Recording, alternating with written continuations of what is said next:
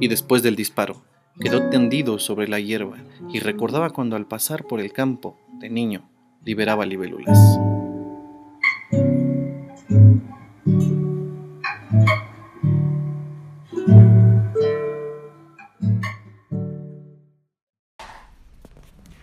Queridos amigos, muy buenas noches, ¿cómo están? Estamos iniciando una nueva conversación en este que es su podcast favorito. Ya tenemos muchos fans, por cierto, hermano mío. Eh, ya los contamos con las manos y con los pies, entonces cada vez tenemos una audiencia mucho mayor. Nos disculpamos profundamente porque hemos estado un poco o un mucho ausentes, eh, pero estamos entonces retomando esta actividad como lo hacemos, como lo hacemos cada ocho días, pero en esta ocasión lo vamos a reiniciar, producto de que tenemos en la mesa a gente muy interesante que por supuesto vamos a presentar en un momento. Mi nombre es Víctor Bermúdez, a mi lado derecho, mi hermano querido Bruno Santiago, ¿cómo estás? Muy buenas noches a todas, a todos. Pues muy contentos de que retomemos el podcast. Sí nos hemos visto bastante eh, pues imposibilitados por alguna situación u otra de, de, estar grabando, pero el día de hoy es una ocasión especial, efectivamente. Grabamos nuevamente desde un lugar mágico, desde donde ya hicimos alguna vez un podcast, Sí, bueno, súper agradeciendo para comenzar la hospitalidad de Mundo Loya, que es un viejo conocido ya de ustedes, con quien también tuvimos la oportunidad de grabar uno de estos programas. Edmundo, buenas noches, muchas gracias por recibirnos. No, pues muchas gracias a ustedes por de nuevo estar aquí, soportándome como siempre, ¿no? Pero pues bueno, qué bueno que se da la oportunidad porque siempre es bueno estar platicando de, de cosas que luego uno no sabe, que luego uno no entiende y pues bueno, alimenta la situación de este de la cultura eh, en muchas situaciones, pues para tener una mejor visión de la vida, ¿no? Como siempre decimos, mi querido mundo, vayan por su taza de café, té si quieren, whisky si es posible, por lo que acostumbren tomar en viernes en la noche, seguramente van a pasar un buen rato, esa es nuestra, intención. Me disculpo porque debimos comenzar con la presentación de las damas.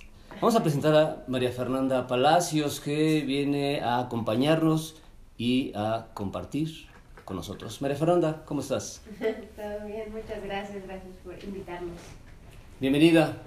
Y por supuesto, un amigo de ya bastante tiempo, pero que hoy se va a, le, le damos la bienvenida, se va a presentar con nosotros, un amigo de mucho tiempo, compañero de tertulias y por supuesto de parranda, para qué negarlo, ¿no?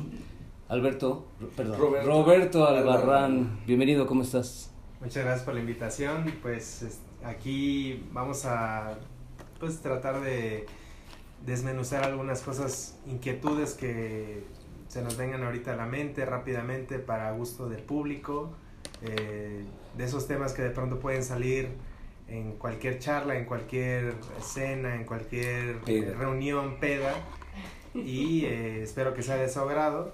Aquí pues este, la idea es eh, sentir esa eh, pues forma sutil y suave de manejar los temas. Aquí quizá ninguno es un erudito, pero pues algo hemos aprendido en la vida que nos orilla a atrevernos a dar nuestros, eh, nuestros puntos de vista, nuestras formas de ver las cosas. Y se trata de eso, ¿no? De compartir. Y gracias por la invitación. Bienvenido, eh, querido Robert. Fíjate que Roberto viene de. viene piseando el aeropuerto, está llegando de una gira Internacional. por, por algunos planetas circundantes. And- Universal. Yo lo vi en su Facebook y que andaba, este, corrígeme si estoy mal, pero no sé, andaba en Holanda, Finlandia, Timbuktu, China. A lo mejor no le tiene ninguno, pero yo vi eh, todo por allá, ¿no? Sí, no, no lo atinaste ninguno. ¿Dónde andabas, Robert? Platícanos. Bueno, mm, el 9 de septiembre aterrizamos, no, no aterrizamos apenas, pero sí en este mes de septiembre. Eh, el- desde el año pasado me he propuesto un proyecto, un propósito de, de vida, que es de tratar de conocer el mundo. ahorita que pues soy joven, que mis rodillas me funcionan bien, que mis papás están sanos. Sin raspar muebles, por favor. Que, que no tengo hijos y que tengo pues el privilegio y la fortuna de poder este Eh, hacerlo. Y, y ahorita este, estuve viajando a Alemania y a República Checa. Eh, llegamos a Berlín, fui con mi novia, con María Fernanda. Eh, de ahí fuimos a Praga y de ahí subimos a Hannover. Y en Hannover nos estuvo esperando una amiga en, una, en un pueblo, lo equivalente acá como una especie de pueblo mágico, en Hamelin, que es el pueblo ese famoso por el, cuento de las ratas de Hamelin. Y nos dio un tour por ahí, por eh, lo que es Hildesheim, que es el, pueblo don- donde nació Oskar Schindler, y hubo otras comunidades donde eh, se acontecían eventos de la cultura alemana como una fiesta medieval, un festival medieval, y bueno, más cosas que, que les estaré contando transcurso de la noche. Oye, Pero pa- sí soy aficionado ahorita a, a tratar de, de conocerlo en la medida de lo posible, pues muchos lugares del mundo, eh, con el propósito de eh, llenar esa inquietud que yo tenía desde hace muchos años de pisar lugares que eh, donde acontecieron hechos que a mí me llaman mucho la atención como la Primera Guerra Mundial, la Segunda Guerra Mundial, la Guerra Fría, el comunismo, el nazismo y por eso es que decidimos este eh, para mí era la segunda vez que visitaba Alemania y República Checa para María Fernanda no para mi novia pero tuve la fortuna de ir de visitar lugares que tenía pendiente de Berlín. Y bueno ya les i- iré contando en el transcurso de la noche eh, este, sitios in- muy interesantes que no son tan turísticos Ujú. pero que este que los metí en la, en, en, en la agenda por conocer. Es todo un guía de turistas, este muchacho. Oye, Roberto, fíjate, ahorita que mencionaste a Hamelin, eh, hace no mucho estuve leyendo un pequeño artículo que me encontré por ahí curioseando y, y a lo mejor tú me puedes ayudar a ilustrarme un poquito al respecto. Yo leía que el origen de ese cuento tan famoso que, que mencionabas es que efectivamente hubo en algún momento de la historia una peste de ratas en Hamelin y contrataron a una persona para erradicarlas. No necesariamente un flautista, ¿no? Este, por desgracia para el gremio musical, pero que eh, al final del día lo que hizo fue llevarse a una gran cantidad de niños, secuestrar una gran cantidad de niños de ese poblado para eh, traficar con ellos en algún otro punto. ¿Tú qué datos o, o qué escuchaste por allá de la historia de Hamelin? Bueno, Hamelin eh, es un cuento de los hermanos Grimm Sí. y todo lo que sabemos de las ratas de Hamelin, todo es leyenda. Todo. Y como, eh, pues, como el, el cuento se volvió muy famoso y este, muy reproducido, la historia de las ratas de Hamelin, pues las, el pueblo de Hamelin aprovecha esa situación para atrapar al turismo, esa es la realidad. Claro. Eh, cuando uno camina por las calles de Hamelin, hay incluso el caminito, eh, tienen en el suelo un caminito dorado que te lleva al río, que es donde se supone que de, cruzando el río está la cueva donde secuestró a los niños. Pero este, hasta donde la gente de Hamelin me contó y pregunté, todo es leyenda, todo, todo. Un poquito lo que pasa con el puerto de San Blas, que de pronto eh, a Feder de Mana se le ocurre hacer una canción por una leyenda Sí. local y explota eh, la fama de la canción a nivel nacional y esto y a nivel internacional y esto hace que se vuelva un sitio muy turístico, reactiva la economía y la gente empieza a decir que sí es neta la historia, Sí, sí, pero sí, cuando sí. ya empiezas a explorar y platicas con, con los aldeanos, pues este te, te dicen, no, no, la verdad es que eso nunca ocurrió. Wow.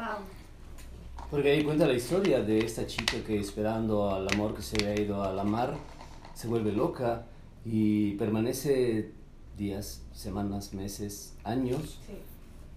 en el puerto, esperando, esperando, esperando que alguien que, oh, por supuesto, nunca llegó, y trastoca su mente, se vuelve loca y de ahí la historia, ¿no? Y siempre ese grupo social pues aprovecha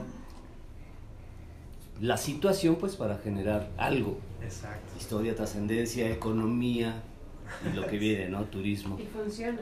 Sí, por supuesto funciona. Eh, recuerda, por ejemplo, en cualquier, porque ha ocurrido en muchas ocasiones, en cualquier estación del metro en donde ven una figurita que se asemeje a algo religioso, uch, le hacen hasta su altar y se llena de dinero, que seguramente alguien aprovecha, ¿no? O muchos aprovechan, porque el uso de la fe siempre es, es un recurso que genera muchas cosas. Y en ese sentido se Pero me para pocos, preguntar- no para muchos. Ah, bueno, por supuesto. Bueno, Por pero el supuesto. de la fe y el de la historia, ¿no? Y la política y todo. Tenemos los dos ejemplos de las religiones que conocemos. ¿Cómo es entonces? Discúlpame que te he interrumpido. No, no, una, una sí. última pregunta. Este, ¿La religión cómo es en Alemania? Bueno, los alemanes mayoritariamente son católicos, eh, pero del catolicismo se, se abrieron brazos del catolicismo como eh, la iglesia protestante eh, y la luterana. ¿no? Eh, en, en Berlín, por ejemplo, eh, las iglesias más grandes, de hecho la catedral más icónica de todo Berlín está en una zona que se llama la Isla de los Museos, que está muy cerquita de la puerta de Brandenburgo.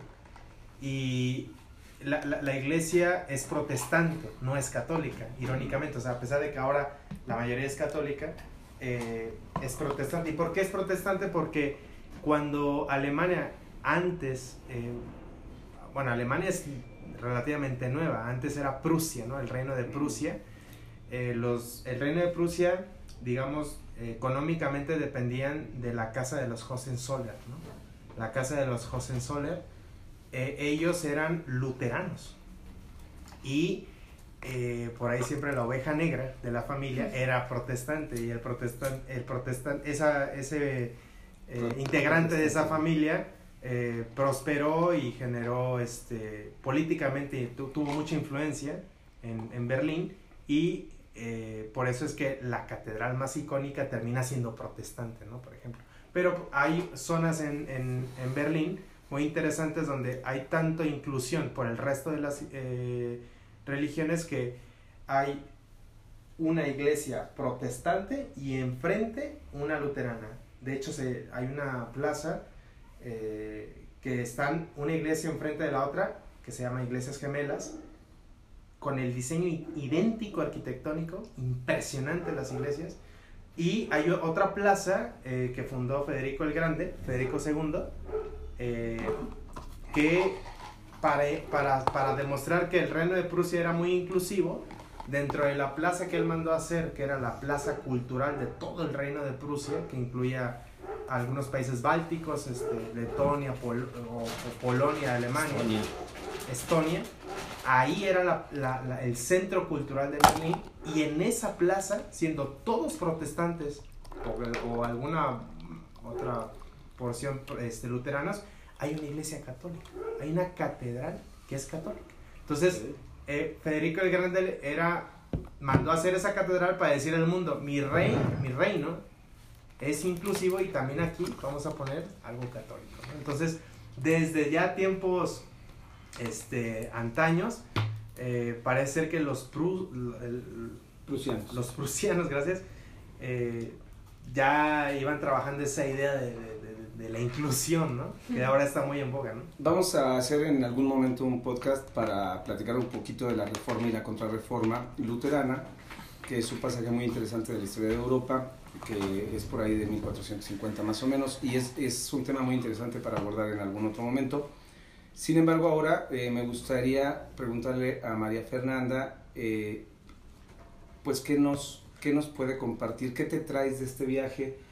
¿Cómo te fue? Platícanos ahora tú, pues, ¿qué viste, qué viviste, qué hiciste? ¿Qué me traigo este viaje que no fue más allá de una experiencia turística? Yo estaba muy acostumbrada a que vas a los lugares y, y buscas lo, lo, pues lo famoso y lo que te dice el guía de turistas que tienes que conocer y ahí vas aprendiendo, pero como que te empapas poco. Y yo lo que aprendí, que es lo que recomiendo ampliamente, que hace mucho Roberto, es que justo previo al viaje investiga. Investiga qué puntos quiere conocer y la causa detrás de eso, que es maravilloso, me parece que creo que es algo que todos deberíamos adoptar a dónde quieres ir y por qué. O sea, más allá de, de que es famoso, de que la foto, de que está bonito, eh, qué pasó ahí, ¿no? ¿Por qué te mueve? Y creo que fue una experiencia completamente diferente porque los lugares hablan, las vibras, y ya conociendo toda la historia que sucedió, se vive muy diferente, eh, es, es, muy apasionante. Entonces creo que, creo, creo, que es eso, o sea, una invitación a que, a que todos abramos un poco más la mente y más allá de lo instagramable, hablo por mi generación, okay. eh, sea más un, pues que justo te gane esa curiosidad de decir qué pasó aquí, en qué influyó, cómo estamos ahora, ¿no? Porque yo también, mucho de lo que le decía a Roberto es, bueno, pero esto a mí me, me costaba trabajo y yo le decía, Alemania yo para mí no es atractivo porque hay mucho dolor y bueno, lo hemos visto en millones de, de películas, ¿no? Que la verdad lo han hecho, lo, que, lo que comentábamos antes, sí. eh, lo han hecho más por, por el, pues por el, un poco el amarillismo, de hablar no tanto de qué fue lo que, lo que lo causó, sino qué vende, ¿no? Entonces voy a enseñarte esta historia de este niñito, que lo que sea. Entonces, este, volviendo al punto, creo que sí es importante como empaparse de, de lo que es más allá y eso fue lo que me dejó todo esto. Te, te pregunto dos cosas. Uno, ¿de qué parte de la República Mexicana eres? Uh -huh. Y lo segundo, relacionado con eso, ¿cómo te fue con la gastronomía? Platícanos tu experiencia, porque, porque visitar un lugar también es vivir la gastronomía de ese lugar. Platícanos un poquito de eso, ¿de dónde eres? Sí, claro, yo soy aquí de la Ciudad de México, capitalina 100%, eh, y la gastronomía, uff, yo la verdad tenía dudas de que alguna gastronomía fuera mejor que la mexicana. Me gusta mucho la comida de otros lados, pero a la mexicana nadie le ganaba. Y acá, uff. Pero también es porque se hizo la tarea, se investigó antes y buscamos tanto probar lo tradicional como probar qué di diferente podía ofrecernos. Y justo eso nos ahorró malas experiencias y cada una de las cosas que probamos fue extraordinaria. No hubo una sola cosa que yo dijera, no, no. ¿Cómo que platícanos, danos algunos ejemplos? pues una de las más divertidas fue el kebab, ¿no? Pero es que él sabe mejor la historia. El kebab, el, el de la comida árabe. Sí. Eh, lo que pasa es que el, el kebab es originalmente es turco. Bueno, es otomano. Eh, el, y se llama Doner Kebab originalmente, así le pusieron, porque a alguien se le ocurrió que a la carne de ternera de, este, la pusieran en un trompo que girara y se fuera cocinando mientras se girara. Los tacos al pastor. De hecho, doner, doner significa girar, girar y el kebab es la carne. La carne, eh, carne originalmente girada. es blanca. Ajá. Y sí. eh, cuando, cuando el Imperio Otomano pierde la Primera Guerra Mundial, dentro de ese eje que, de los que pierden, eh, mucha gente de esa región del Imperio Otomano, porque antes no se llamaba Turquía, antes era así, eh, el Imperio Otomano, la región de, de, lo que ahora conocemos como Turquía, terminaron eh, migrando hacia Alemania. ¿Pero por qué Alemania? Porque Alemania y los otomanos tenían buena relación comercial. Entonces los más ricos, digamos la gente que tenía esa, eh, ese privilegio de salir a buscar otro lugar donde vivir, terminaron en Berlín, en la capital, y de hecho en Berlín hay, una, hay un barrio turco. Y los, y los turcos, en ese barrio turco, empezaron a decirle a los alemanes, miren, tenemos esto. ¿Qué es esto? El kebab. ¿no? Okay. Entonces, lo más típico, lo más típico de Berlín de comida callejera es el kebab. Okay. Y de ese kebab, acá en México, antes de llegar a Berlín, hicimos una revisión de dónde se come el mejor kebab y llegamos al Mustafa Kebab, que es un carro eh, en la calle, este, literal, un carrito en la calle chiquitito y una fila tremenda donde te puedes tardar hasta dos horas. Nosotros por okay. fortuna nos hicimos una hora. Hora y media. Y no lo creíamos, o sea, un poquito más. Vi, vimos como, o sea, delante de nosotros había como unas 10, 12 personas. Dijimos, bueno, pues hizo un carro, la carne ya está lista, ya está todo cortado, pues no creo que nos tardemos una hora. Como aquí los taqueros, que. Efectivamente, nos tardamos una Les falta hora. esa técnica. hay que- Les falta Y barrio. por suerte en Berlín se puede tomar en la calle, o sea, eh, no, no está penalizado el tomar cervecita, Adiós, cervecita en la vía pública. Entonces, en lo que hicimos fila, nos dimos cuenta que al lado del Mustafa Kebab había un mini market, pedimos dos, cer- dos cervecitas y en lo que hacíamos fila, pues dos cervecitas, platicando, Se fueron cotorreando. convirtiendo en dos Y cartoncitos. se nos, Como buen mexicano, ¿no? y se nos hizo más, más llevadero. Sí, más sí, amena sí. la, la espera. Cuando ya fue nuestro turno, la sorpresa fue que cuando le dimos la mordida al pan pita, que es lo más típico, Sí, el pan claro. pita, adentro con el que va y la verdura. El del taco árabe. Este, Para que, sí, el, el del taco árabe. Creo que no Aquí en México. Exacto. ¿no? De verdad, yo no, lo- yo no podía creer Una joya. yo no podía creer la experiencia en mi paladar y decía, carajo, o sea, valió cada minuto que hice en fila, cabrón, de verdad. O sea, ahora entiendo por qué los pinches alemanes berlineses hacen una hora de fila. O sea, es que es una experiencia que da... Un orgasmo gustativo. eh. Sí. Yo tengo la- madre Chente de los tacos del pastor de la esquina. Neta, Es que neta que si justo- tengo la fortuna, perdón, Sí. si tengo la fortuna de, de, de, de ir de nuevo a hacemos. y ir con la banda, se la pelan. Tienen que ir a Mustafa Kebab a hacer una hora de fila porque de verdad no se van a arrepentir. ¿no? Sí, sí, sí, vale la pena. Prometemos un, pod- un podcast allá. Oye, pero, pero, ah, imagínate. Te voy a, a- a- y ya te, te dejo preguntar a ti. Fíjate que ocurre algo, me llamó mucho la atención este detalle. Aquí en México, por ejemplo, es muy eh, codiciada la birria de chivo, por ejemplo, ¿no? De hecho, la carne de chivo suele ser a veces más cara que la carne de res en, en algunas zonas del país. Y el antecedente aquí es que esa carne se hizo popular en ciertas regiones del país porque era la carne que la gente pudiente no se quería comer, porque es dura, porque es pellejuda, y era la carne que le aventaban al pueblo, ¿no? Y los más eh, potentados, pues se cenaban un buen filete de res, ¿no? ¿Sería más o menos allá la onda? Esa No. carne es tan popular porque los más poderosos comían otro tipo de carne y esa era la carne pues que le aventaban hacia la gente del barrio, No del pueblo. creo, no creo porque cuando estuve en Estambul, bueno, estuve en varios lugares de Turquía, Estambul, la capital y la, eh, lo chicos que es la Capadocia y la costa, y en todos los lugares que estuve de, de toda Turquía, en todos es imperante que todos los restaurantes te venden el kebab de las mil formas posibles. De hecho, yo en el día 4 estaba hasta la madre del kebab. O sea, yo ya, yo ya, yo quería abrir eh, de pronto este Unos el menú y encontrarme con otra cosa, cabrón. Kebab, kebab, kebab, kebab, kebab, ya, ya, ya. Taco O sea, placero y todo. No, ne- no, ne- no. Neta que es hostigante. Un alimento nacional, digamos. Pero eh, hay kebab gourmet y hay kebab para la Sí, banda claro. y hay kebab para todos. O como, sea, como en todos lados. sí, sí, sí. Entonces, no que creo que vaya por ahí la cosa, pero De hecho, me parece que interrumpimos a, A María Fernanda, sí. Fernanda No, no, mencionar algo al respecto. Si no es así, a, a mí me queda esta parte que siempre me parece a mí muy impresionante y me genera un estado de ánimo bien bonito, ¿no? El conocer a gente que no es mucha, que disfruta. Yo no sé si el kebab, a mí la neta no me gusta, pero seguramente si tuviera esa idea de que todo lo que llega a tu boca y lo razonas con todas tus papilas gustativas por el lugar, por el contexto, si quieres, y al último, por el sabor, lo exalzas y lo tienes en una... Y eso no lo tenemos casi nadie. Pero a- aquellas personas que lo tienen, así prueben lo que tú quieras.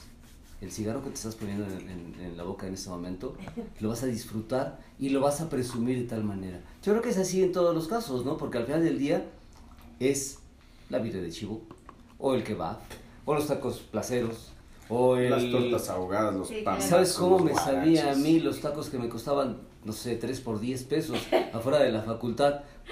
Porque Sí, el sí. contexto era, pues es lo que te toca comer y no, no traes para más, ¿no? Eran una delicia. Sí.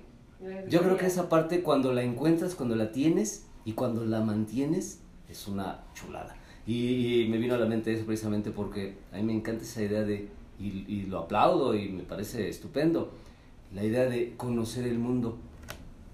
A mis estudiantes de, de la licenciatura les digo, abran sus ojos, quítense, Sí. ¿cómo se llaman estas ondas que traen los caballos? No sé. Los antifaces de caballo de Esas ondas, ¿no? Esas- Si te la quitas y tienes perspectiva, te das cuenta, y eso lo hablamos hace rato, por cierto, te das cuenta entonces que la felicidad no es algo que se va a alcanzar, es algo que tienes en ese instante. Sí.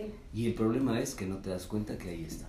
Es tan enorme llegar a un lugar nuevo y conocerlo y entenderlo y saborearlo y Vivirlo. disfrutarlo y al final la suma de todo esto que dije, vivirlo, que igual podemos ir ahorita aquí a la, ¿dónde te gusta, no? A la tienda de la esquina y disfrutar en el entendido que de los hambre, aromas, los sabores, Los olores.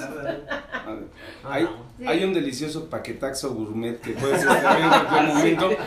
Aquí hemos estado como muy calladitos, pero el sonido de los hielos, del paquetaxo, es parte de- Oye, del podcast. Armando, ¿eh? Sí, ha- haciendo burla. El cava, ah, no, es que va, el que va. No, es que yo me acordé del grupo musical. Aquí está to- todo su esplendor. Pues, si tienes hambre, Ah, Fíjate que yo he escuchado, tengo amigos que han viajado y toda la onda, pero nunca había escuchado esta situación de investigar y ver. ¿no? Ver el, el hilito, ¿no? De dónde empieza el pinche hilito y va, y va saliendo. Y creo que eso es algo chido porque, pues bueno, uno nunca se imagina, ¿no? Por ejemplo, este, todos dicen, no, pues aquí donde nació fútbol, el fútbol, ¿no? Pues dicen, se en Pachuca, ¿no? Pero No, nadie se estaba. imagina. Pero no, dices, Pachuca, pues no mames, está bien grande, ¿no? Y, y ya cuando te vas a reír del monte y que dices, no mames, aquí llegaron los pinches ingleses. Es, son situaciones, ¿no? Que te abren un poquito más la mente y la verdad es que te lo aplaudo bastante porque no todas las personas se encargan de eso, ¿no? Eh, de, realmente tener un, una situación cultural de aprendizaje eh, en las situaciones de que si voy a viajar no es la situación de que viaje, sino la situación de por qué pasaron las cosas, de dónde vienen las cosas, son ciertas las cosas, este pasaron, fueron mitos y, y todo eso y, y la verdad es que te lo, te lo aplaudo bastante, ¿no?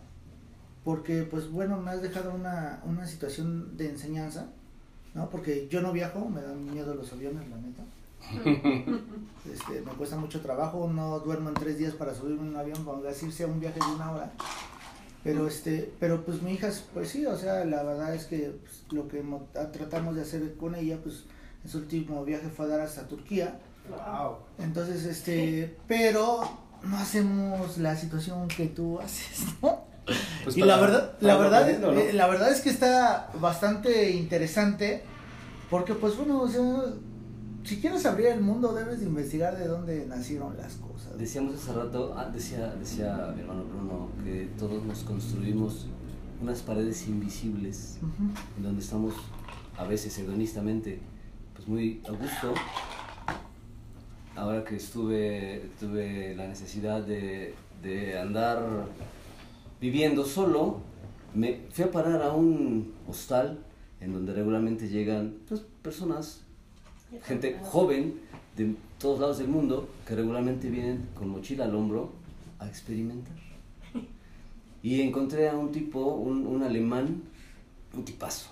Él con su mal inglés, yo con mi mal alemán.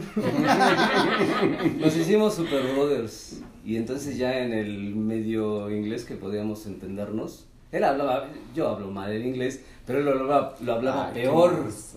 Entonces ahí Habla muy bien inglés, Vicky. Y me decía después de algún momento, oye Vic, este, empezamos a hablar de esta onda, ¿no? De que hay que disfrutar donde estés.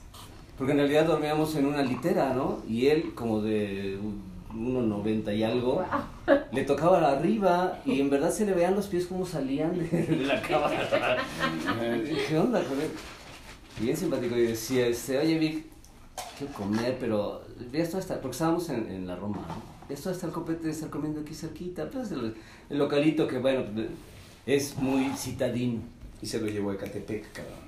No, no, no tanto, no, no, no, yo no, no, no. ¿Quieres vivir experiencias fuertes? Sí, no, pero no te Sí, bien No, cómico. no, no. Bueno, en realidad él sí quería vivir esa experiencia, ¿no? Él quería en realidad vivir la, la adrenalina que sientes cuando traes tus 20 pesos para toda la semana y si te los roban, ¿qué haces, no? Y le dije, no, espérate, espérate. Despacio. No te equivoques, en realidad no quieres ¿Qué te decir crees? mencionando esa situación, tengo un amigo Fernando, si algún día escuchas Fernando, eres tú Fernando, el de Los Ángeles.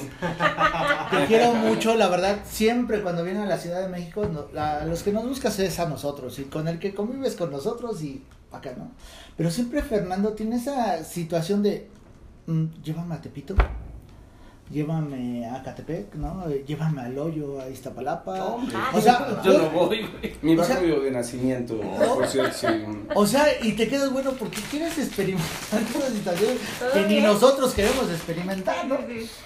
Pero ¿por qué será la situación de que ese tipo de gente que viene eh, mochila al hombro, porque pues Fernando siempre, bueno, no viene mochila al hombro, ¿no? Pero sí este se hospeda en Garibaldi, ¿no? Donde sales y pues, dices, no mames, hay que ver Sí. primero quién va a salir y todo el pedo, porque le gusta, la verdad es que le gusta, pero tiene esa situación de que quiere vivir esa pinche adrenalina, ¿no? De las situaciones que pues uno dice, no mames, estamos aquí en el Fíjate que hace peligro". muchos años yo me fui mochila al hombre a Europa también.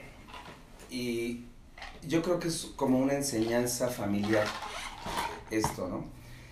Porque recién desembarcadito en el aeropuerto de Barcelona, pues yo ya traía un chingo de hambre. Y entonces, este, me acuerdo que, que le dije a alguien, dime dónde puedo comer, pero no los restaurantes a donde van los turistas. Dime dónde comes tú cuando te quieres empedar con tus amigos, en qué cantinas empedan y comen bien rica la botana.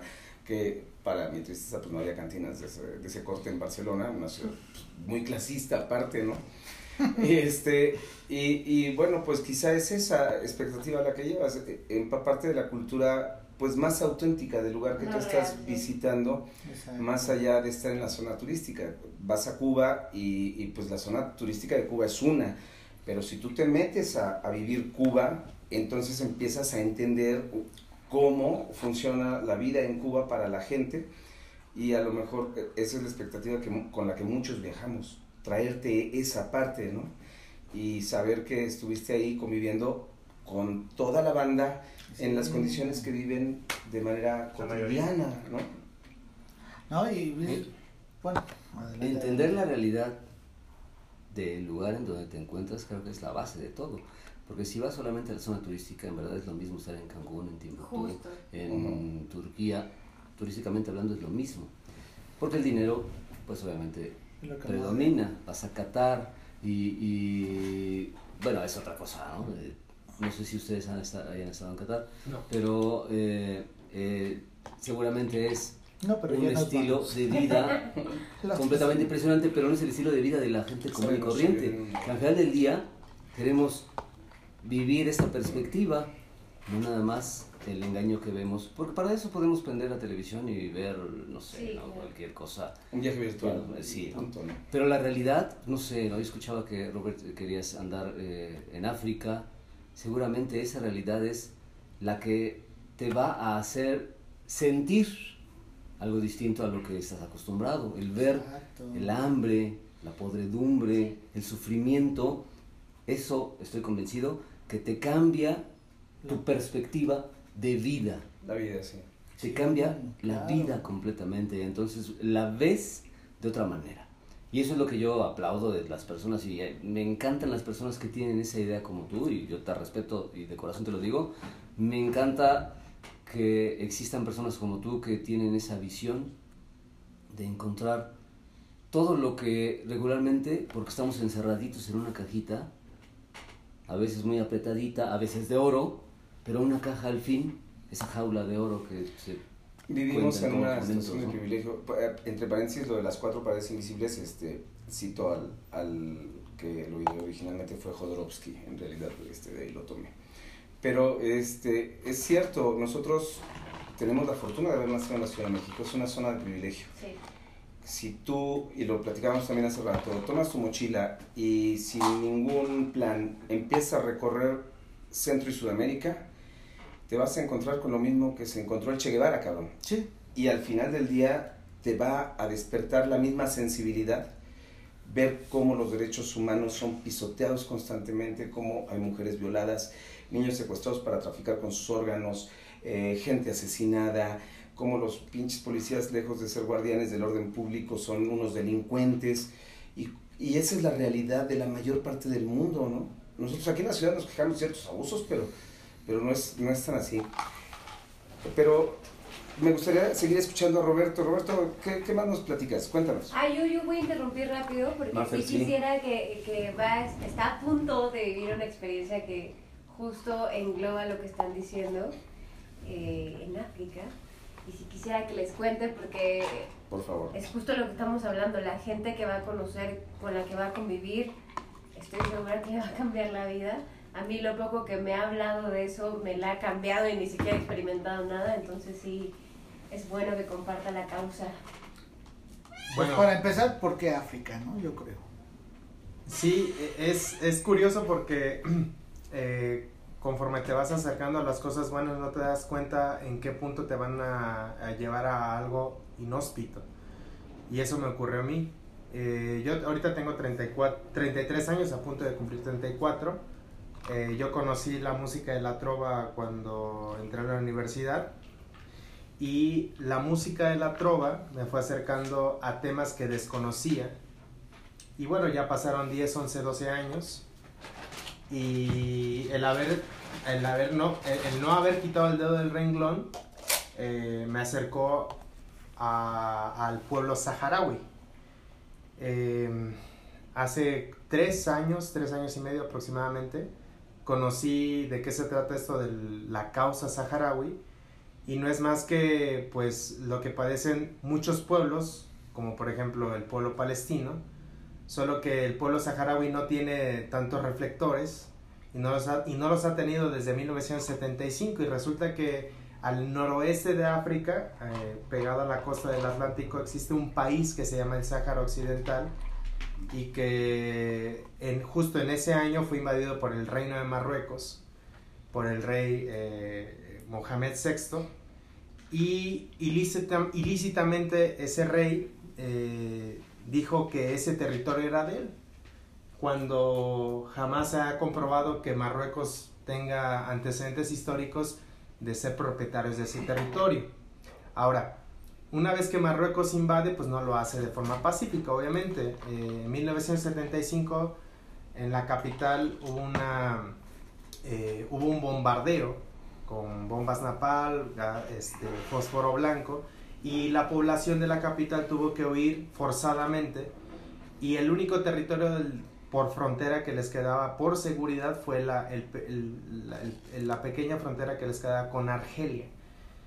Ahí se asentaron justo en el corazón del desierto del, del Sáhara y desde ese, desde, desde ese terreno tan árido, donde no crecen nada más que piedras, eh, los saharauis han sabido resistir y han sabido darle cara a- al invasor, que es el reino de Marruecos, y, y es la es eh, pues es la fecha en la que l- ellos la mitad de su población está en, en calidad de refugiados están en campamentos de refugiados en, en la región de Tinduf Argelia y están en el más desierto de los desiertos y subsisten a través de la ayuda humani- humanitaria internacional desde ese año desde 1975 eh, y bueno, es una historia larguísima, incluso me atrevo a decir que hasta un, un podcast en- entero para este tema. Ya Pero les, les, solo les, les quiero compartir que quienes lo esté escuchando sepa que eh, los saharauis siguen esperando que la comunidad internacional les haga justicia y les haga voz y sepan que eh, están queriendo retornar al- al- a la tierra que les, que les fue robada. Eh, ahora ellos pues están ahí, siempre recibiendo gente de todas partes del mundo y se me presentó la oportunidad para por fin llegar, después de tres años y medio de estar involucrado con la causa, y estaré viajando, estaré, espero estar llegando a los campamentos el 20-21 de noviembre.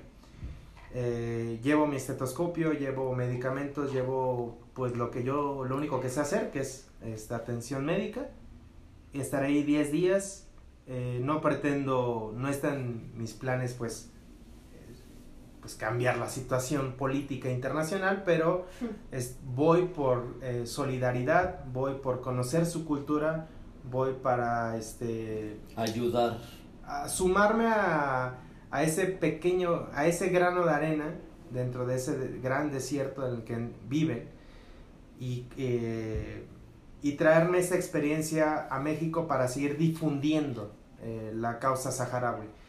Eh, para que se den una idea, Israel, el pueblo de Israel que atormenta al pueblo palestino, acá es el pueblo marroquí atormentando al pueblo saharaui. Cuando nosotros este, escuchamos de muros, siempre que escuchamos de muros divisorios, siempre tenemos este, en la mente el muro de Berlín, ¿no? Pero existe otro muro que no ha sido derribado y que es, es 20 eh, veces más largo que el muro de Berlín y es el muro que divide el Sáhara Occidental. De norte a sur divide el Sáhara porque eh, los marroquíes en, en, la década de los 70 entraron en guerra con los saharauis y los saharauis al tener el conocimiento del territorio iban ganándole eh, eh, iban ganando la guerra contra los marroquíes pero pero los marroquíes se les hizo muy fácil construir un muro para contenerlos. contenerlos. Entonces el muro está patrullado 24 horas militarmente. El muro es un muro así como tal, levantado, eh, de concreto, y aparte hay minas antipersona que impide, impide que la población que quedó del lado este, que es el lado más árido, regrese o retorne a las ciudades de donde uh, originariamente son, que es la capital y las ciudades más importantes. La capital es el, el Ayun. Entonces, es el lugar más minado de todo el planeta hay, hay cerca de 1.200.000 minas antipersona. que desde el año 90, eh, un grupo de gente valiente a, poco a poco ha tratado de desminar la zona, pero este, pues se pueden imaginar todos los riesgos que conlleva eso. Sí, claro. El tema es larguísimo, el tema es larguísimo, es, es eh, desafortunadamente eh, doloso Sí. eh, saber que 49 años los saharauis eh, siguen esperando eh, que la justicia llegue como el agua llega esquiva al desierto, más o menos. Pero cabe recalcar que es una comunidad, o sea, a mí es lo que más me ha sorprendido de toda esta historia, es una comunidad que no lleva ese odio, o sea, era para que a estas alturas fuera una gente pues diferente y al contrario, siempre están, o bueno, lo que hemos visto es, siempre están con los brazos abiertos, a él lo van a recibir cada uno eh, pues dentro de un espacio en específico. Afortunadamente, me voy a poner rapidísimo con esta explicación, quien hay países conscientes del, del asunto y existen embajadas. La embajada en México existe desde el 93 y a través de la embajada en México hay forma de contactar, hay forma de interesarse por el tema y es- son ellos los que eh, hacen posible que los mexicanos lleguemos hasta los campamentos. Obviamente los refugiados saharauis reciben la, la mayor parte de la ayuda, es de, de España, de Italia y de, de Portugal y de Francia. Pero este, desde acá, desde Occidente, lo, lo, lo difícil que es cruzar el Atlántico, pues impide que nos sumemos. Pero ahora que tengo esta oportunidad, pues este, para el 4 o 5 de diciembre que vuelvo, pues ya les estaré contando la experiencia. Y Creamos estaremos, es que el discurso y la retórica que traen, que traen es tan impresionante como interesante, ¿no? De esa misma magnitud y está bien padre. Pocas veces nos detenemos a pensar, a entender y más allá, a comprender la trascendencia de, de ser un ser humano. No nada más se trata de como regularmente lo hacemos, vamos a reunirnos, brindamos el pretexto ideal para hablar y tratar de trascender, pero es más trascendente cuando en realidad lo haces Exacto. Y luchas por eso y lo tienes en la cabeza, eso es completamente impresionante. has dejado un granito de arena en este No, impresionante por supuesto y, y seguramente repetiremos esta actividad. Hoy el tiempo se nos va terminando. rápido se va pero en modo podcast. Solamente puedo, pues, no, no, por puedo decir eh, una situación este rápido, este hermano, tenemos muy buenas armas mexicanas, el taconazo para las pinches minas. Llévate tacones de zapato, ya sabes, aquí los mexicanos siempre nos pintamos bueno para todo eso. unas canicas. No, pero te agradezco en serio, en serio, en serio, nunca había escuchado este tema, pero te lo prometo que a partir de mañana, esté como esté, me voy a poner. Creo que esa es la parte súper importante, ¿no? Que En serio, eh, impregnes verdad. en la banda que esté a tu alrededor No, no, sí. esa idea que tienes. Es genial, mi Robert, por eso eh, nos atrevimos, me atreví en ese momento mucho. a hacer de manera tan improvisada, más allá de lo que siempre hacemos, que siempre es improvisado, nuestras sesiones, hoy nos ha quedado súper Súper interesante. Interesante. En sí. verdad, yo eh, suplico que la banda que nos escucha se impregne con ese, senti- eh, con ese sentir, con ese sentimiento de, de generosidad y de crecimiento que al final ese es el que nos permea. Y por supuesto el altruismo que viene alineado. Estamos terminando esta, eh, esta tertulia. Seguramente el tema, estoy convencido, da para tres, cuatro sesiones más. Así es que eh, querida eh, María Fernanda, eh, Robert, querido y hermanos míos, hoy vamos a culminarla porque así lo dice eh, tiempo. el tiempo y contra el tiempo pues no se puede, ¿no? Así es que vamos a despedirnos rápidamente, por, ah, empezamos ahora por las María damas. Fernanda. Muchas gracias por la invitación y gracias por interesarse en todo lo que trajimos a la mesa el día de hoy. Muchas gracias, Marifer. Robert. Un gustazo este, que se abriera este espacio para contarles lo poquito que de pronto he tenido la fortuna de traerles acá. Muchas gracias, Robert. Mundo querido, muchas gracias por, por, por la invitación, Hospitalidad. por la hospitalidad. No, ya sabes, mi hermano y yo, como siempre, pues dando buenas ideas, taconazo, todo el pedo. Los mexicanos nos quitamos solo para eso, no. Es una cuestión de este hacer un poco más o menos Por la situación, pero la verdad es que me quedé fascinado con la situación que trae estos dos chicos. Gracias por, por permitirnos estar en tu espacio, hermano. Hermanas, hermanos nuestros, gracias por eh, escuchar el podcast. Eh, vamos a confabular en este momento para poder hacer una segunda parte. Y bueno, pues ya estarán recibiendo noticias muy pronto de esa, de esa segunda parte. Pórtense mal, cuídense bien, usen condón, coman frutas y verduras y aquí nos vemos prontamente. Queridos amigos, muchas gracias por escucharnos. Mi nombre es Víctor Bermúdez, esto es Food Club Nesa. Muchas gracias. Adiós.